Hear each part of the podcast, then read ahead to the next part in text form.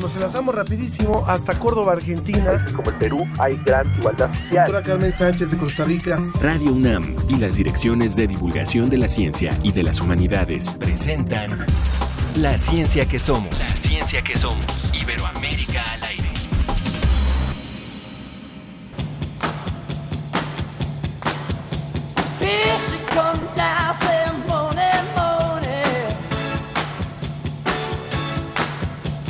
shoot them down, turn around.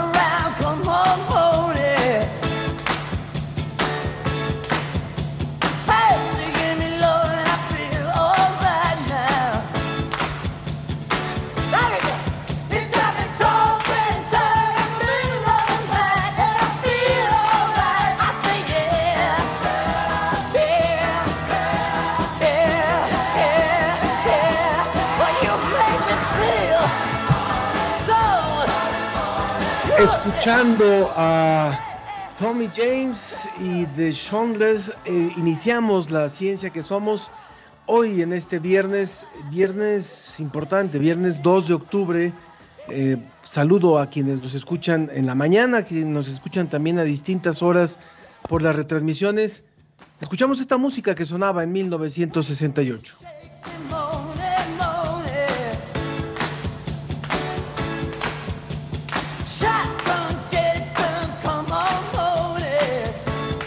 Todo mundo dice 2 de octubre no se olvida, pero hay nuevas generaciones que no saben por qué no se olvida y es una invitación que queremos hacerle hoy al público de la ciencia que somos en este intercambio intergeneracional que tenemos en, en Radio UNAM, en diferentes emisoras, de contarles también a las nuevas generaciones por qué es importante no olvidar, por qué es importante recordar y de manera que los invitamos hoy en especial a que aprovechemos nuestras vías de contacto para que quienes vivieron de alguna forma el 2 de octubre le puedan contar también a las nuevas generaciones qué es lo más importante de recordar y qué es lo más importante de aprender de una fecha como, como hoy y también por qué eso marcó la juventud de una época y por qué esto también está marcando, este momento está marcando la juventud de nuestra época. De manera que eh, los invitamos a que participen en las redes sociales a través del hashtag 2 de octubre se recuerda por, o que nos escriban al Facebook de la ciencia que somos,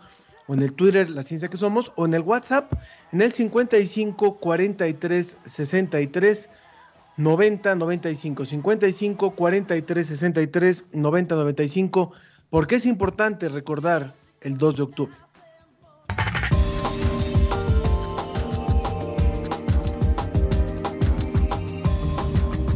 En el reporte DICIT, una dieta elevada en grasas podría reducir la calidad de los espermatozoides.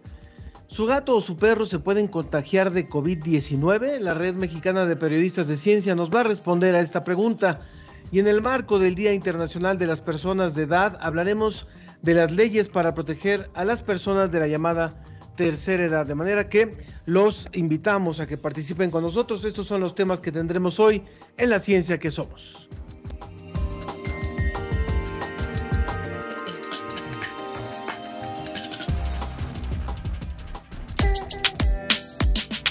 Desde España, el informe de la Agencia Iberoamericana para la Difusión de la Ciencia y la Tecnología, DICIT. Con José Pichel.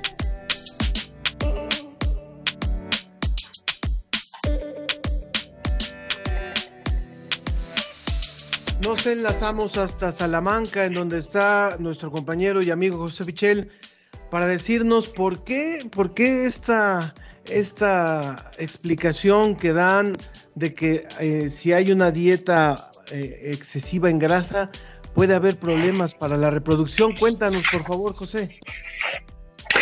Hola Ángel, ¿qué tal? Muy buenas eh, tardes desde España, buenos días para vosotros. Muy bueno, es, es, una, es una investigación que nos llega, en este caso, desde Argentina. En concreto, son investigadores del CONICET y de la Universidad Nacional de Cuyo los que han publicado eh, este estudio que además está hecho en, animales, en modelos de, ratón y de conejo, pero que eh, tiene importantes implicaciones para la fertilidad masculina. Eh, como bien has contado, se trata de que las grasas disminuyen la calidad de los espermatozoides. Eh, en concreto, parece que afectan a la forma y al número de los espermatozoides. Eh, ya sabemos que en general eh, las grasas son muy negativas por algunos parámetros de, salud, como puede ser el colesterol, que tanto afecta a las enfermedades cardiovasculares, y sin embargo en este tema de la fertilidad no se han estudiado tanto. Bueno, pues eh, aparte de, haber averiguado esa, alteración de los espermatozoides que tiene eh, lugar en estos eh, animales, los investigadores nos dan una receta, entre comillas, ¿no? Y es que al parecer, cuando cambian el experimento que realizan y disminuyen esa ingesta de grasas y en cambio aumentan la ingesta por parte de los animales de un alimento muy saludable, como es el aceite de oliva de máxima calidad, el aceite de oliva virgen extra, los parámetros de los espermatozoides vuelven a la normalidad, vuelven eh, a ser normales, con lo cual no es una condición que, que, se deteriore de una forma definitiva, sino que está muy directamente relacionada con la dieta que en cada momento tienen eh, estos animales y es de esperar que probablemente eh, eh, estos resultados sean muy extrapolables a lo que es el ser humano también, ¿no? Además, hay que decir que todo esto va bastante en la línea de otras recomendaciones saludables que tiene que ver con la dieta. no solo se trata eh, en este caso de la fertilidad, sino que ya sabemos que las grasas eh, no son buenas, eh, provocan otros muchos problemas de salud, sobre todo cardiovasculares, pero también de otro tipo. Así que se trata, en definitiva, de añadir un motivo más para llevar una dieta saludable. Excelente información, José. Y mira, tu segunda nota también me parece muy, muy, muy interesante porque el ser humano del año 2020 cree que acaba de inventar el mundo y que cree que acaba de inventar la distribución del trabajo, en fin, eh, y, esta nota que tú nos vas a dar ahora viene a veces como una bofetada para la soberbia del, humano contemporáneo. Cuéntanos, por favor. Sí, esta investigación de la que hablas eh, es de aquí, de, España, de varias universidades de aquí de España, y nos habla de que la distribución del trabajo en el sentido de organización por sexos es eh, realmente muy antigua y que ya existía cierta especialización hace al menos 4.000 años. ¿De dónde sale este dato? Pues eh, sale de una cultura del sur de la península ibérica, conocida como el, Argar, y que eh, en los últimos años ha habido excavaciones eh, muy importantes eh, relacionadas con, yacimientos de esta cultura. Y en concreto, como te digo, sería unos 2.000 años antes de, Cristo es cuando podríamos situarla. Y en concreto esta investigación nos habla de, un yacimiento en el que se encontraron 106 individuos con diferentes edades, eh, por supuesto, diferentes sexos, y en los que se apreciaba diferentes desgastes dentales. Es decir, eh, los investigadores han estudiado eh, sus dientes y han encontrado que había mucho mayor desgaste en las mujeres y sobre todo en las mujeres mayores. ¿Por qué? ¿A qué han atribuido este desgaste dental? Bueno, probablemente a que realizaban labores eh, relacionadas con industria textil, con hilos, con cordajes, con confección de ropas. Y eh, esto se hacía a partir de fibras eh, vegetales, se confeccionaban, pues eso, cestas, ropajes y demás, y lo hacían sobre todo las mujeres que comenzaban a hacer, a hacer este trabajo en la adolescencia. Por eso ese desgaste dental no se aprecia en niños, pero comienza a apreciarse en adolescentes y eh, a medida que avanza la edad de los eh, individuos que, se han encontrado en este yacimiento, hay un mayor desgaste en los individuos eh, mujeres, con lo cual deducen los investigadores que este tipo de, oficios que tenía que ver con la confección de ropas, con la confección de, cestas y de otros útiles que tenían que ver con, hilos y que se realizaban eh, mediante bueno, pues, pues los dientes, apretando con, los dientes eh, diferentes labores, pues tenía que ser un trabajo que realizaban eh, sobre todo eh, las mujeres y que de esa forma dejó, dejó su huella. ¿no? Esto, eh, claro, podemos interpretarlo de, de, muchísimas formas y desde luego una de ellas es esa especialización que ya existía por sexos hace ahora 4.000 años. Para las personas que nos están viendo en el Facebook Live, estábamos viendo justamente una imagen que es interesantísima, a ver si la, nos la puede volver a poner la producción, si no, conéctese también a Facebook Live para ver esta imagen o, síganos a través también de la, lo vamos a subir al, Facebook de la ciencia que somos, porque ahí se ve clarito, se ve muy, muy claro en esa, en esa fotografía de los dientes, cómo eh, están como rasgados, están como, como tallados, y uno puede imaginarse, a ver, para, para contextualizar, si estamos hablando de 4.000 años, pensemos más o menos en los egipcios, ¿no? Es decir, cuando, cuando se estaban, cuando justamente los egipcios vivían en torno a las pirámides, que era eh, esta época de alrededor de hace unos cuatro mil años, era cuando podrían estar, más o menos la época en la que, de la que estamos hablando.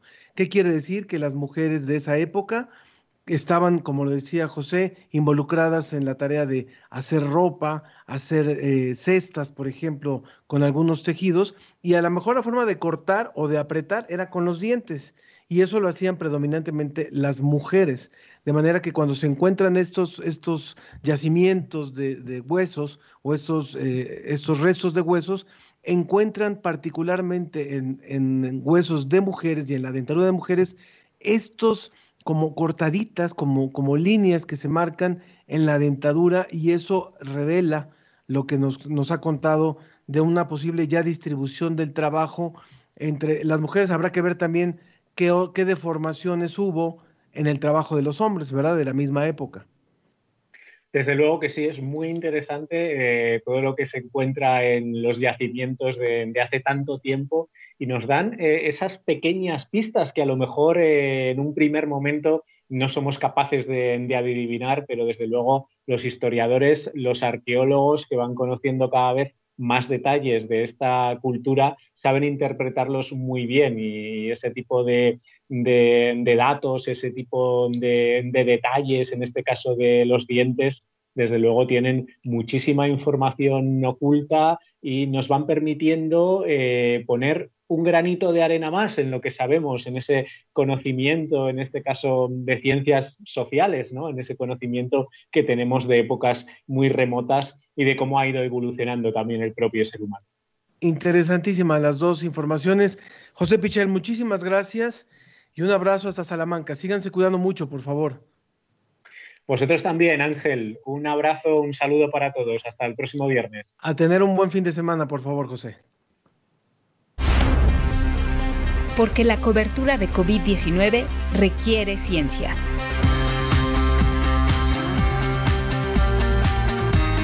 Con la Red Mexicana de Periodistas de Ciencia.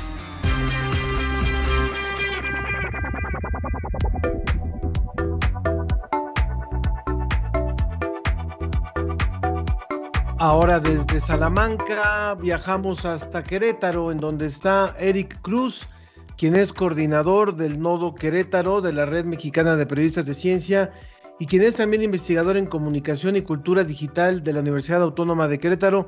Eric, bienvenido a la Ciencia que Somos. Hola, muy buenos días Ángel. Les saludo desde aquí, desde Querétaro, en representación de, de la Red Mexicana de Periodistas de Ciencia. Un gusto estar con ustedes, con todo el auditorio de la Ciencia que Somos de Radio UNAM. Muchísimas gracias. Bueno, pues ¿qué información nos tienes más relevante en este Viernes 2 de octubre. Bueno, primero que nada, eh, tenemos una, una, nota acerca de este descenso de temperaturas que hemos vivido en los últimos días, eh, el cual ha encendido las alarmas por el caso eh, en que se incrementan las situaciones de influencia, de influenza en este 2020, que al mismo tiempo va a coincidir con la pandemia del COVID-19. Entonces, ante este panorama, eh, varios integrantes de la comunidad médica y científica han hecho énfasis en la importancia de la vacunación, principalmente entre los grupos de riesgo. Y por esta razón es necesario que conozcamos un poco acerca del proceso de cómo es que se determina eh, la vacunación eh, en estas situaciones. primero que nada, se conforma un equipo liderado por la Organización Mundial de la Salud que a principio de cada año revisa con lupa los reportes epidemiológicos de varios países, dentro de los cuales se encuentra México.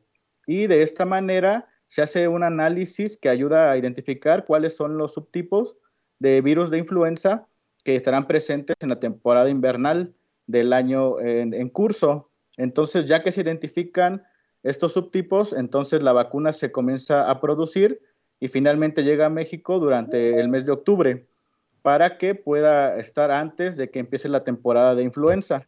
Entonces, si, ustedes recordarán, eh, después de la pandemia de la influencia AH1N1 en 2009, eh, se, iniciaron, se iniciaron varias jornadas de vacunación. Sin embargo, existen sectores de la población que muestran resistencia por algunos mitos acerca de, las vacunas. Quizá el principal de ellos es que se piensa que esta herramienta eh, de inmunización provoca la enfermedad y ante este panorama, eh, la Organización Mundial de la Salud hace un llamado a vacunarse contra la influenza en este año ya que de no atender eh, dicha enfermedad se podrían saturar los servicios de salud, mientras que se trabaja para controlar la COVID-19. Bien, ah, es importante lo que nos dices y por supuesto ya se ha anunciado también en México el inicio del periodo de, de vacunación para el tema de la influenza. Es una muy mala combinación la influenza con el coronavirus, de manera que más que nunca creo que es un tema que se tiene que cuidar y atender. En cuanto haya la oportunidad, correr a vacunarse contra la influenza, de manera que no, no le demos oportunidad al, coronavirus de atacar con más facilidad, ¿no?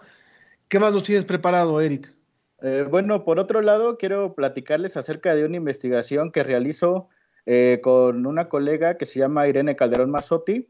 Estamos eh, estudiando la comunicación de la salud en la red social TikTok Quizá esta red social es la más novedosa en, los últimos años y lo que nosotros observamos es cómo a partir de esta eh, pandemia de, la COVID-2000, de la COVID-19 eh, empieza a haber un incremento en la producción de contenidos en formatos de videos en dicha red, en donde se están comunicando varios temas de salud y de ciencia. Entonces nos, nos llama la atención cómo es que se genera esta producción, pero también quiénes son los que la están realizando, en el entendido de cuál es la información o qué, eh, cuál es la validez de dicha información que se está comunicando en una de las redes eh, sociodigitales que son más masivas, es decir, que llegan a, a más usuarios de Internet.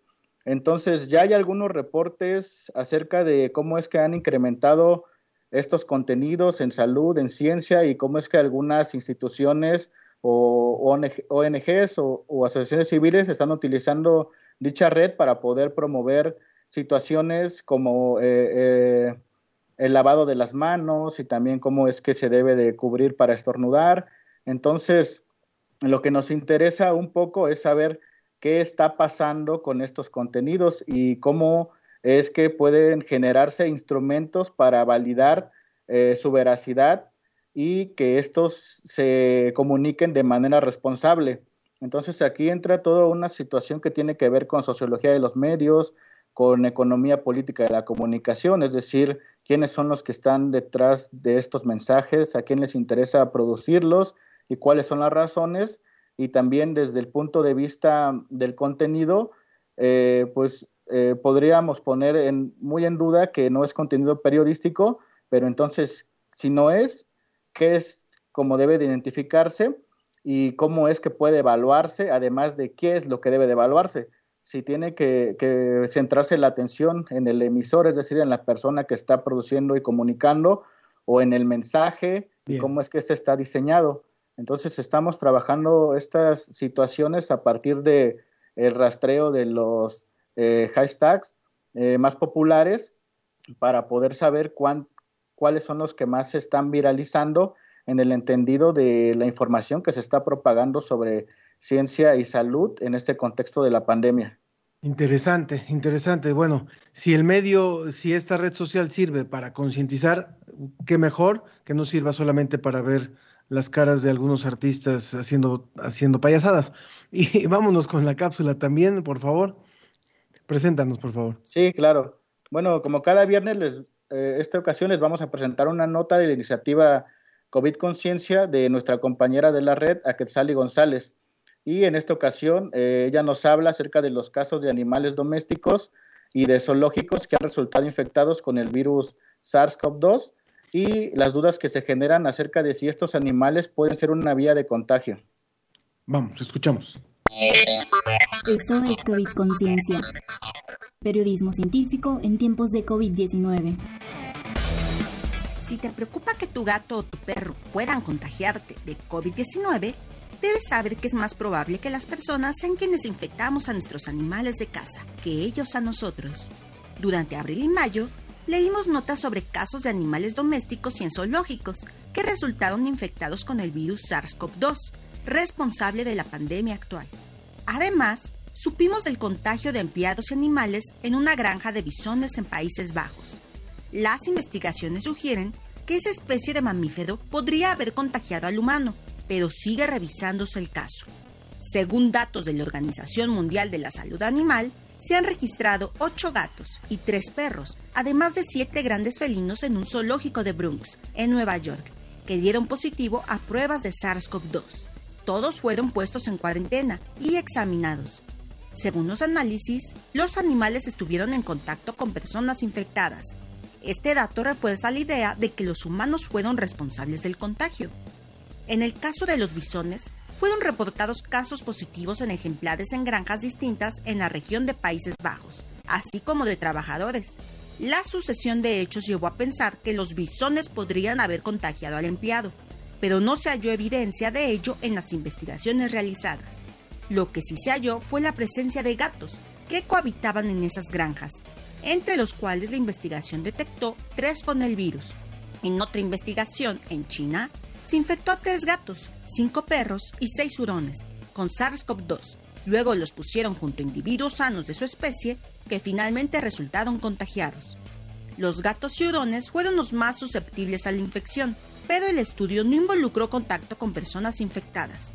Por su parte, la Organización Panamericana de la Salud ha señalado que no existen motivos para abandonar a nuestros gatos o perros por creer que son vías de contagio, pero sí ha recomendado que las personas enfermas de COVID-19 o infectados asintomáticos de SARS-CoV-2 se mantengan alejados de sus mascotas para no enfermarlas. Esto fue COVID Conciencia, periodismo científico en tiempos de COVID-19.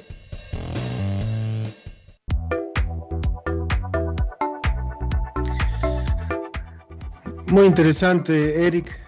Sin lugar a dudas, la, la, cápsula que también hoy nos ofrecen, puesto que es algo que inquieta a muchas personas, la posibilidad de una infección de, del humano a, a, las mascotas. Y creo que el número que está reportado hasta ahora es realmente mínimo eh, y eso que han habido muchísimas personas que han convivido con sus mascotas y al menos son mínimos, mínimos los casos que se han reportado en todo el mundo de este posible contagio. Eh, muchísimas gracias, Eric, Eric eh, Cruz, por esta colaboración del Nodo Querétaro, de la Red Mexicana de Periodistas de Ciencia, y felicidades también por la investigación que están haciendo ustedes. Creo que va a arrojar datos muy interesantes. Claro, muchas gracias y un saludo a todo el auditorio.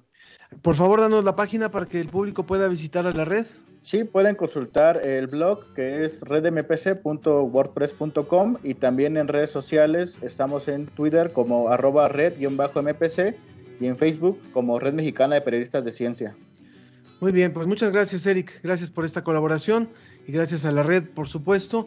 Los invito, antes de ir a un poco de música, a que participen con nosotros. Recuerden que al regresar de la música vamos a tener nuestra mesa sobre las personas de la tercera edad, los derechos humanos y lo que hay por hacer en nuestro país y en otros países de América Latina en torno a, las condiciones de vida de las personas de la tercera edad.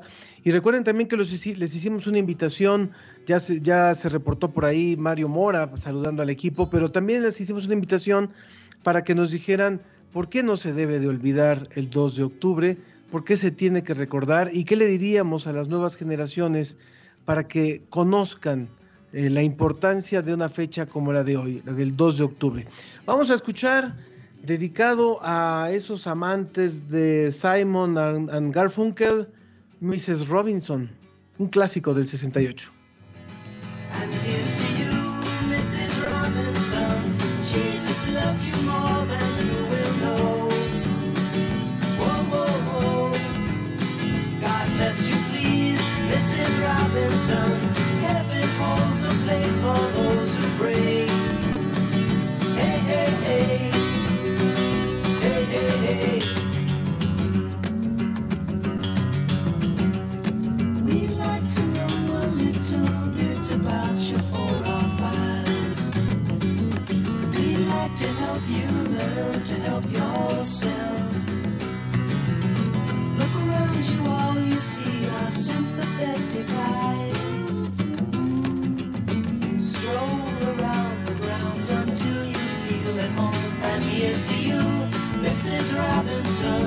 Jesus loves you more than you will know. Whoa, whoa, whoa. God bless you, please, Mrs. Robinson. Heaven holds a place for those who pray. Hey, hey, hey. Hey, hey, hey.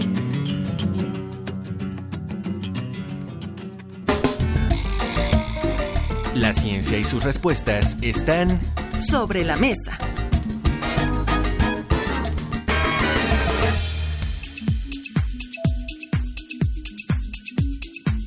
Agradezco muchísimo a quienes están reportando a, a través de nuestras vías de contacto en la ciencia que somos. Ernesto Durante en Twitter dice 2 de octubre, creo que debemos de tener memoria histórica para no repetir errores. Desgraciadamente a nuestros gobiernos les conviene que el pueblo no recuerde. Por, es- por otro lado, se enlaza muy bien con nuestro presente porque hay muchas peticiones que se hicieron en el 68 a nivel mundial. Hubo luchas diferentes en todo el mundo y quienes alzaron la voz fueron jóvenes. Qué, infor- qué infortunio saber, al menos en México, muchas de esas demandas no han sido cubiertas. También Susana, tam- también Martelena Valencia dice, debemos recordar y las nuevas generaciones deben saber porque una vida es el valor supremo. Debemos aprender el dolor del dolor para garantizar la no repetición. Fue el Estado quien lo hizo. Yo recuerdo que la sociedad los protegió. Son algunos de los comentarios. ¿Por qué no olvidar el 2 de octubre? Pero bueno, nos vamos ya, nos vamos ya a nuestra mesa y le agradezco muchísimo que estén enlazadas eh, la doctora Verónica Montes de Oca. Ella es socióloga, maestra en demografía y doctora en ciencias sociales con especialidad en población por el Colegio de México. Coordina el Seminario Universitario Interdisciplinario sobre Envejecimiento y Vejez de la UNAM y es investigadora del Instituto de Investigaciones Sociales de la UNAM. Ella ya está también enlazada con nosotros. Y también está en Uruguay la maestra Adriana Rovira. Ella es experta en derechos humanos y políticas públicas en el campo del envejecimiento y la vejez. Es licenciada en psicología, es maestra en psicología social y está en, en proceso de doctorado en psicología por la Universidad de la República de Uruguay. Ella participó en la comisión de expertos de la OEA ante la OEA que redactó la Convención Interamericana sobre la Protección de Derechos Humanos de las Personas Mayores. Muchísimas gracias, Adriana. Es a quien veo ahora conectada. Muchísimas gracias. Y no sé si ya también está por ahí Verónica. Bienvenida, Adriana. Bueno, muchas gracias, eh, gracias por la invitación y es un placer participar de este espacio con, con la doctora Verónica Montes de Oca, quien admiro y, y que tengo un- una trayectoria ya de trabajo juntas. Eh, Verónica, ¿nos estás escuchando? ¿Sí? Sí, los escucho muy bien. Ahora no te vemos. eh, Ahora Ah, creo que lo que tienes que activar espera, es tu espera. cámara para que te Pero veamos sí me también. escuchen, ¿verdad? Escuchamos perfectamente. Recuerden que esta bien, transmisión. pues aquí tengo la, la cuestión de encender cámara. Ok, listo. Muy bien. Es Me- que no sé si me ven ya. para el público que nos está escuchando, todavía no, para el público que Uy, nos está escuchando eh, a través de radio, de radio UNAM y, y a través de otras emisoras, esta transmisión la estamos haciendo en vivo, pero también a través de Facebook Live, de manera que eh, sí podemos ya ver a Verónica y, y escucharla. Y también la conozco muy bien a Verónica, también me da también. Angelito, te mando un cariñoso, un cariñoso abrazo. Hace muchísimo que no nos veíamos. Exactamente, y mira dónde nos, nos venimos a encontrar ahora. de- Bueno, Hola, pues- Adrianita, ¿cómo estás? Hola, ¿cómo Un andás, abrazo, Vero? querida. Igual. Muchas gracias a ambas por estar aquí con nosotros. Y bueno, eh, hace algunos años que tratábamos mucho el tema de la, de la tercera edad a, a través de algunos programas, aquí por ejemplo en Radio UNAM, hablábamos de lo que podía venir para el 2020. Y esto lo estoy diciendo, esto ocurría en los años 90 cuando hablábamos de esto.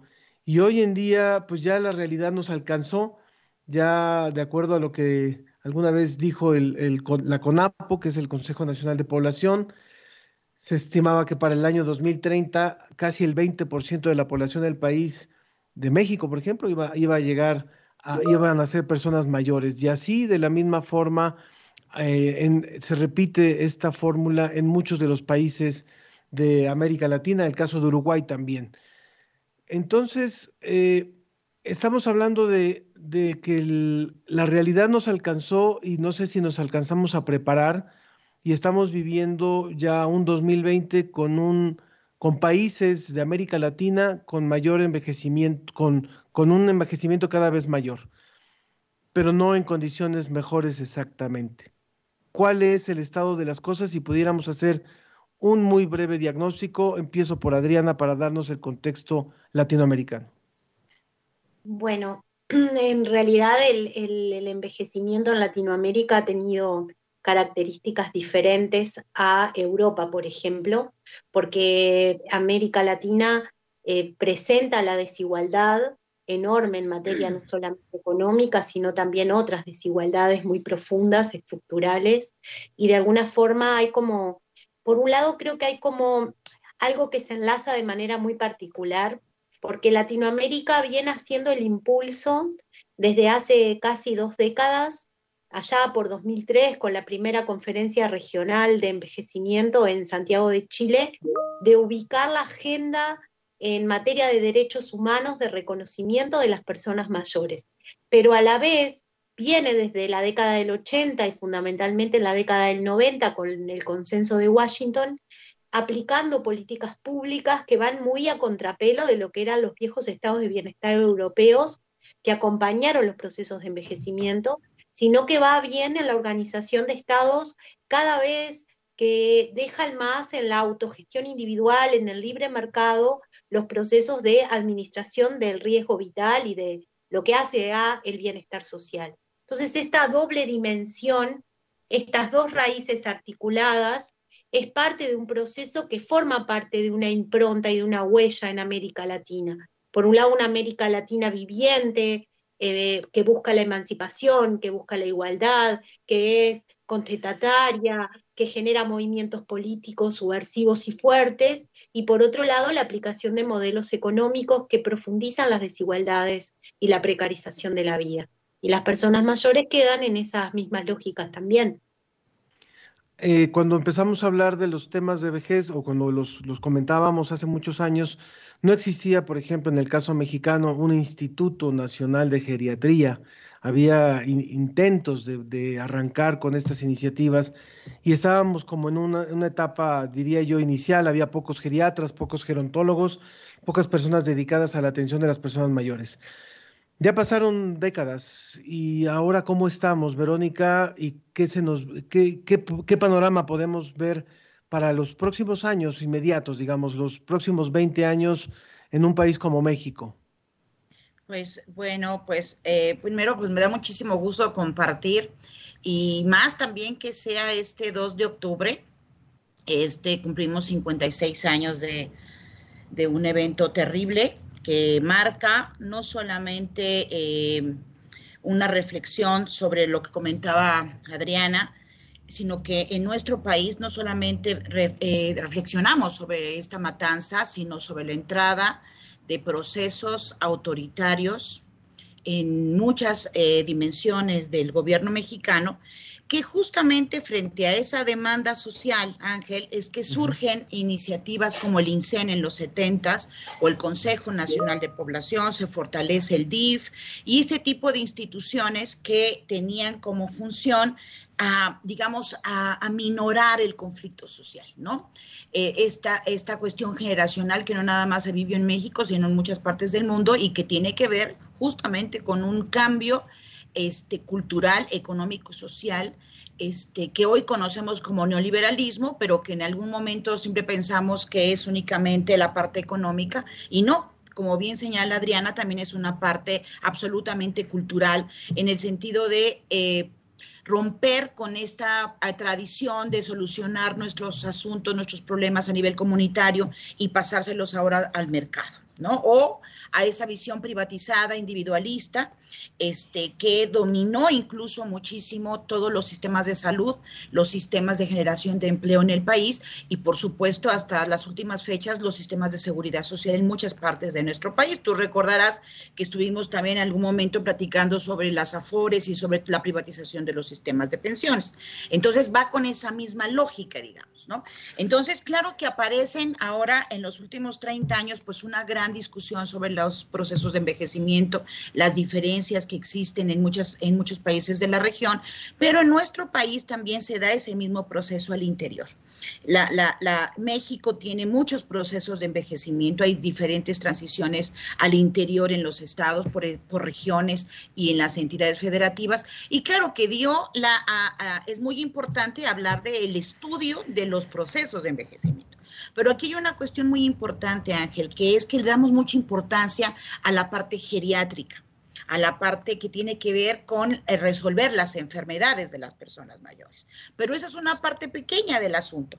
La gran inmensidad de toda la, la cuestión que tiene que ver con las personas mayores es básicamente psicosocial. Y tiene mucho que ver no nada más con el, el, el, el aliviar un padecimiento, sino es crear las condiciones adecuadas en calidad de vida, en políticas públicas, para que la gran mayoría de las, las personas adultas mayores que tienen este, una buena funcionalidad puedan continuar así. Y para eso, fíjate que se necesita un Instituto Nacional de Envejecimiento, no solamente un Instituto Nacional de mm. Geriatría. Entonces, esto me parece que a mí es muy importante porque esa es la función que tiene justamente el INAPAM ahora, a quien le han reducido el 70% del presupuesto y que necesita renovarse, por supuesto, en muchas, en muchas de las visiones que ya tienen de antaño, porque, porque lo que aquí en México está sucediendo, y, y, Adriana sabe muchísimo más de eso a nivel de América Latina, es que estamos pasando de una perspectiva asistencial en política pública, Ángel, que se genera justamente en e, hace 56 años, ¿no? Con estas instituciones que solamente daban credenciales, pues, ¿no? Y que no estaban atendiendo realmente la, la problemática de las personas mayores en toda su diversidad y que este, pensamos que ahora desde una perspectiva meramente clínica o medicalizada se puede resolver. Entonces estamos en dos paradigmas de los cuales yo al menos no coincido y creo que tenemos que tener una visión más integral este, y por supuesto con absoluto respeto a los derechos humanos. Y eso, si tú recordarás en nuestro país, este, Adrianita, a lo mejor tú no lo sabes, pero justamente en, estos, en estas fechas, hace 56 años, una mujer vio desaparecido a su hijo, que es hoy en día una, fue la primera candidata a la República, a la presidencia de la República, que es Rosario Ibarra de Piedra, cuyo hijo fue desaparecido y nunca más lo volvió a ver en una fecha como hoy, y que da, es muy simbólico para nosotros este momento porque ella fue la primera luchadora por los derechos humanos de los desaparecidos. Y ella abrió la puerta a toda la defensa de los derechos humanos en México. Estamos, estamos hablando con la doctora Verónica Montes de Oca, socióloga e investigadora del Instituto de Investigaciones Sociales de la UNAM, y también con la maestra Adriana Rovira, experta en derechos humanos y políticas públicas en el campo de envejecimiento y vejez, y también es parte de la Universidad de la República de Uruguay sobre este tema de eh, los derechos humanos y las personas de la tercera edad. Si, tuviéramos, si hubiéramos tenido esta conversación hace ocho meses, otra historia hubiera sido. Pero creo que ahora, en el contexto de la pandemia, hay algunas cosas que también se modifican. No, no, lo digo drásticamente, ¿verdad? Porque creo que también hay cosas que ya veníamos arrastrando, pero creo que hay cosas que se agudizan, que se agudizan a partir del momento que estamos viviendo. ¿Cuál es la perspectiva que tienes, Adriana, con respecto a lo que sería el posible ejercicio de los derechos humanos de las personas mayores en el momento que estamos viviendo? Bueno, me parece que hay ahí como, diría yo, como dos maquinarias que se han instalado, que no es de ahora, pero que de alguna forma la pandemia vuelve a ubicar y las ubica de una manera totalmente cruel. Esas dos maquinarias tienen que ver con, el concepto estricto de ciudadanía biológica, cuando en determinados procesos de reconocimiento biológico de las personas se les generan quizás identidades o se ensamblan elementos de reconocimiento. La ciudadanía biológica tiene que ver con que una persona tiene derecho a, mediante la este, ubicación de un plano de reivindicación en torno a una enfermedad, a una patología, o se, o se o logra eh, un nivel de protección basando por procedimientos de este, reconocimiento de esas patologías. Esto que hace que las identidades de las personas quedan de alguna manera ensambladas entre elementos de identidad biológica y también reconocimiento cultural. Y después la, la otra maquinaria que, que eso ya viene desde la década del 60 del siglo pasado, este, década del 70, que además es como, como en esto que decía Verónica, casi que la antesala a que los procedimientos de, de asistencia sanitaria sean autorregulados y marca las reformas sanitaristas en Estados Unidos del impacto que tienen en materia de la autogestión individual del riesgo vital que implica la salud de la enfermedad, que tiene que ver con la seguridad de los sistemas vitales, que se vuelve a poner otra vez en escena estas dos máquinas que ubican en realidad una línea biopolítica, o sea, el gobierno de procesos biológicos de los cuerpos y de las personas en torno a esto. Eh, esto es central para entender el tema de la vejez, cuando hablamos de discursos sobre esperanza de vida, sobre perspectivas de mortalidad, sobre si las personas mayores son un grupo especialmente en riesgo con el COVID, toda esa discusión cuando se pone sola y no incorpora elementos de reconocimiento político de las personas. Si pueden elegir cómo vivir, si pueden elegir qué riesgos tomar, si pueden elegir cómo participan de los procesos que se ponen eh, sobre ellos de intervención sanitaria. Me parece que eso es parte de lo que está hoy. En el mundo había dos lógicas o hay dos lógicas de tratamiento de lo viviente. Una es la biopolítica, que lo que genera en realidad es una verdad sobre la vida y obra en formatos regulados y regulables sobre la vida. Quienes viven, a quienes se les asigna el, el reconocimiento para generar procesos de vida pero por otro lado hay otra lógica, que es la que tenemos que seguir luchando y no pensar que está todo perdido, que es la lógica del, del humanitarismo, la lógica de la dignidad de lo viviente, de la racionalidad protectora de la vida, que todos tienen derecho a formar parte de este mundo y no que el mundo es solo para algunos que pueden autoadministrar o que entran dentro de lo que biológicamente es aceptable. Entonces las personas mayores logran reconocimiento cuando pueden autogestionar de manera exitosa el riesgo de vivir y de extender, eh, la, digamos, la vida más allá de algunas fronteras no esperadas hace unos siglos atrás. Y las personas que envejecen en procesos de desigualdad, de precarización, no tienen derecho a estar en este mundo porque el mundo no se quiere hacer cargo de administrar esos riesgos de forma colectiva. La pandemia tiene que servirnos para generar un nuevo acuerdo político, un nuevo proyecto político, porque si no, dijera Loren Berland, que me parece que, viene una filósofa que viene del giro afectivo de manera fundamental, el mundo se puede poner mucho más cruel aún. Sí. Yo quisiera preguntarles a nuestras invitadas, a Verónica Montes de Oca y Adriana Rovira, eh, y ustedes dicen en qué orden lo quieren contestar. Eh, cuando empezamos, perdón que haga referencias a lo, a lo que vivimos hace algunas décadas, pero yo empecé a hacer un programa dirigido a la tercera edad cuando tenía veintitantos años. Y veía yo a las personas de la tercera edad como gente que un día, se, un día llegaba a la tercera edad, o como, que, como que lo depositaban en la tercera edad, ¿no? Y un día se, se veían sorprendidos en los 60 o en los 70 años y entonces había que pelear por los derechos de esas personas. Ahora que nos vamos acercando a esas edades, y ahora que ya estamos más, ya, ya no pintamos canas porque ya, ya ni hay, pero bueno, pero ya, ya nos vamos acercando a esas edades. Nos damos cuenta que a lo mejor exigir derechos en la tercera edad es como, eh, a, a lo mejor no, no, sé si hemos entendido la, la ecuación de que si no ganamos derechos desde la juventud o no ganamos derechos desde la edad adulta, difícilmente los vamos a poder exigir en la tercera edad o vamos a poder pelear por ellos en la tercera edad. Entonces, es como si, si, si hubiera una enfermedad, no, no quiero decir que, que, sea una enfermedad, sino quiero decir, como es algo que es progresivo, que nos acompaña junto con nuestro proceso natural de envejecimiento. ¿Qué quiero decir? Que si hace falta concientizar también, y ahora que lo estamos hablando hasta históricamente con el motivo del 2 de octubre, a los jóvenes hoy, a los adultos jóvenes, digamos 40 años, de que ellos están realmente en un proceso de envejecimiento natural, de que envejecemos el día que nacemos, empezamos a envejecer el día que nacemos, y que, y que realmente eh, el exigir derechos los tenemos que, más bien, tenemos que ir construyendo derechos desde otras épocas de nuestra vida y no solamente pelearlos cuando se llega a los 60 años. ¿Cuánto hace falta de construir esta cultura del envejecimiento como una etapa natural de la vida? Verónica. Pues Ángel, yo creo que más bien tenemos que construir una cultura de los derechos humanos con perspectiva de curso de vida.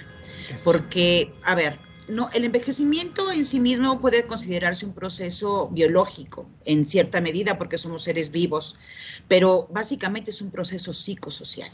Es un proceso, si quieres, yo siempre les digo a los, a los alumnos gerontólogos, no es, bísicos, no es biopsicosocial, no es biopsicosocial, es socio-psicobio, ¿eh? porque lo social y obviamente porque estoy en el ámbito de las ciencias sociales, para mí lo social es como el 80% de todo. ¿No? Entonces, de pronto, ¿por qué? Porque tenemos determinantes sociales, económicos, culturales, que de alguna manera están permeando el curso de vida de las personas. Y si un niño, ya el otro día en un grupo alguien me decía, bueno, ¿y por qué no presentamos la, la película OP? Para que se vea también cómo los niños se vinculan con las personas mayores y cómo también van a ser personas mayores, ¿no? Entonces ya lo de tercera edad quedó muy atrás, Ángel, porque el principio pro persona es parte de la cultura de los derechos humanos. Entonces una persona joven o una persona migrante o una persona con discapacidad o una persona anciana o muy anciana, de pronto una centenaria, son personas. Entonces parte de la cultura de los derechos humanos tiene que ver también con el lenguaje. Yo misma he aprendido estos últimos 30 años y me parece que es algo fundamental porque en muchos de los de los instrumentos normativos que tenemos hoy en día no está esta cuestión, se habla del anciano o se habla del viejo o del adulto mayor donde todavía está inmerso el imaginario masculino y no la noción de persona, porque fíjate que, que, entre las maravillas de este envejecimiento demográfico o de los fenómenos que derivan de este envejecimiento demográfico está la feminización del envejecimiento. Y es bien interesante cómo seguimos hablando del adulto mayor, pensando y imaginándonos, como nos decía Sandra Wenchuan, ¿verdad, Adriana? Imaginando al adulto mayor varón invisibilizando a las mujeres, que son la mayoría en el proceso de envejecimiento, al menos en el conjunto mundial de las personas mayores. Entonces, por eso, para evitarnos cualquier tema y para también visibilizar todos los efectos que tienen que ver con la interseccionalidad de las personas LGBT que también envejecen, las personas migrantes que también envejecen, las personas eh, de pronto eh, indígenas o afromexicanos o afrodescendientes que también envejecen, bueno, por eso son personas. Entonces, el curso, los derechos humanos, como está en nuestra constitución ahora, desde el 2011, donde ya se, se quitó la, la palabra de garantías individuales y se sustituyó por derechos humanos, eso casi nadie lo sabe y es algo fundamental. Pero es muy importante la cultura de los derechos humanos en el curso de vida.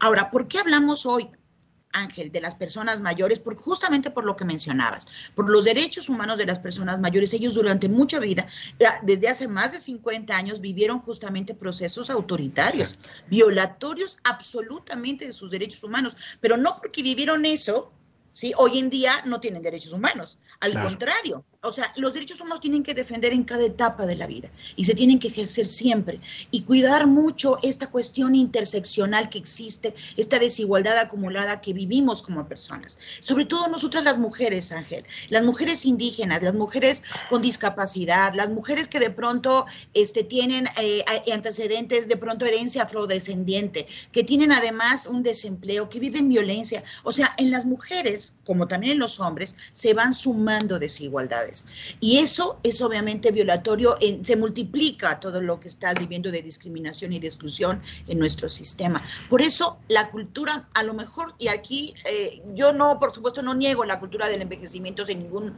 ni la cultura que tenga que ver con una política de envejecimiento y de vejez, pero yo hablaría más allá de esa cultura de los derechos humanos y que nos tiene que acompañar a todas las personas. Porque hay un discurso también muy negativo que está de pronto confrontando a los jóvenes con los mayores. Ay, es que no hay empleo por esto. Hay que no sé. No. A ver, hombres, jóvenes, mujeres, mayores, todos estamos viviendo exactamente la misma opresión de un sistema.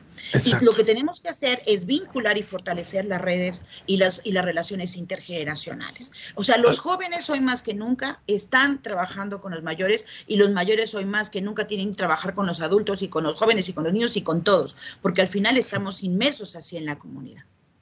Adriana. Bueno, en- me gustó esto de las desigualdades acumuladas porque de hecho sí ha sido importante el trabajo que la Convención Interamericana sobre la Protección de los Derechos Humanos de las Personas Mayores, algo que México todavía no ha ratificado y que es sumamente importante. Es un mecanismo de reconocimiento de derecho específico. Está perfecto que las personas mayores son personas humanas y como tal tienen un marco general de reconocimiento, pero hay elementos clave que deben ser pensados de manera específica en el tratamiento de lo que el envejecimiento presenta en las producciones de las condiciones de existencia. Esto de las desigualdades estructurales, de las desigualdades acumuladas, me parece fundamental porque hay muchas estructurales que tienen que ver con procesos de envejecimiento muy diversos. Las personas mayores son un grupo de, eh, yo ni siquiera me animaría a llamarles un grupo de población, porque esa es una manera que tiene la política pública de organizar acciones y configura, ordena, clasifica. Es lo que hoy justamente decíamos que regula este, acciones sobre lo viviente y define, bueno, grupo de población, personas mayores. Pero es tan diverso, tan diverso, que adentro de lo que podemos llamar como grupo de personas mayores hay gente que vive situaciones de precarización vital, que además de administrar esto que planteaba este, muy bien Verónica, de todos somos seres vivientes. Entonces, todos debemos administrar de manera igualitaria un riesgo vital. Todos nos podemos morir en un rato, ¿no? Puede pasar una catástrofe y morirnos toda la humanidad.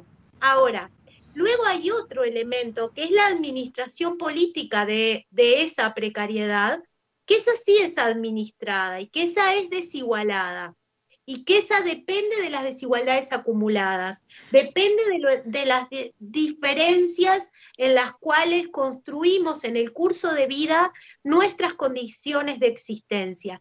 Y eso es lo que tenemos que tener claro, porque a veces en la discusión de los derechos humanos y en la incorporación de agenda de las personas mayores a una agenda de derechos humanos surgen voces que dicen, bueno, no, hay otros grupos de población que están en peores condiciones o que deben ser atendidos con mayor este, prioridad, porque tenemos que ver cuánto pesa que los niños y niñas estén en situación. Bueno, por supuesto que es así, pero debe ser mirado que dentro del grupo de las personas mayores también hay personas que viven en situación de indignidad, que tienen una vida que no vale la pena ni siquiera poder sostener y vivir. Y ese tiene que también ser un compromiso colectivo.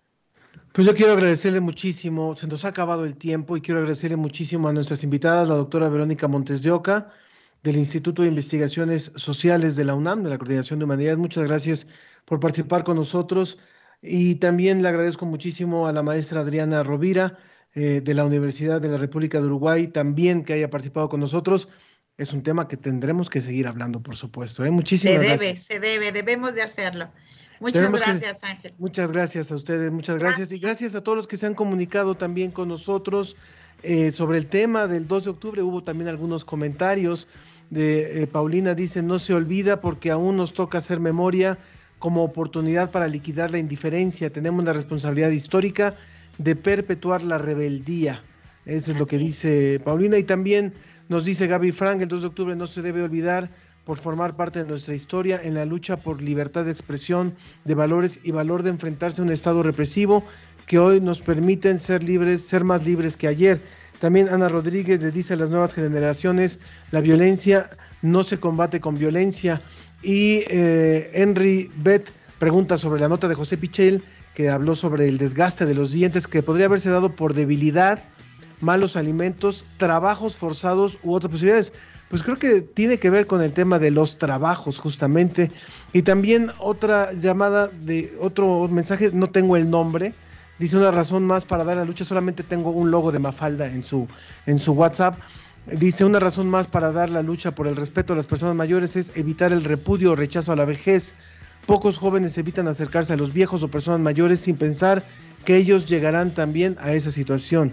Bueno, pues muchas gracias, muchas gracias eh, eh, por estos gracias, comentarios Adriana. y gracias a, a Gracias. ustedes por esta. placer compartir contigo, Ángel y Verónica. Muchas Muchísimas gracias. gracias. Igualmente.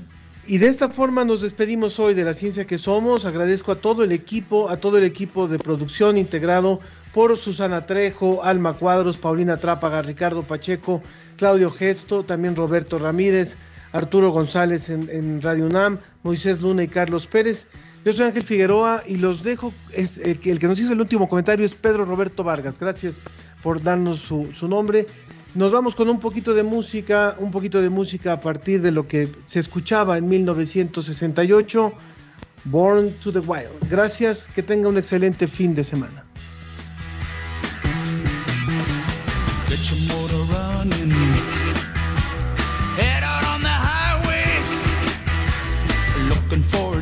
Adventure.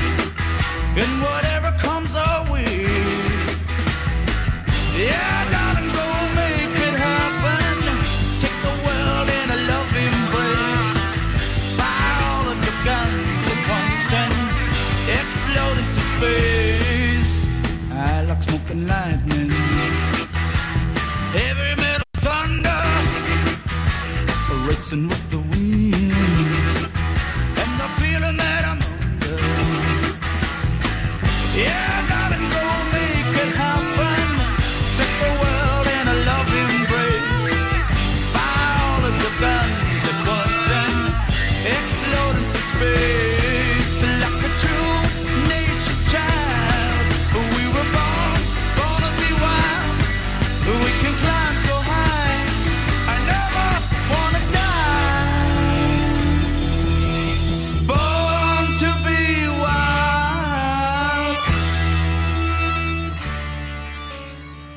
Esto fue La Ciencia que Somos. Iberoamérica al aire. Los esperamos el próximo viernes. La Ciencia que Somos. La Ciencia que Somos. Una coproducción de Radio UNAM y las direcciones de divulgación de la ciencia y de las humanidades.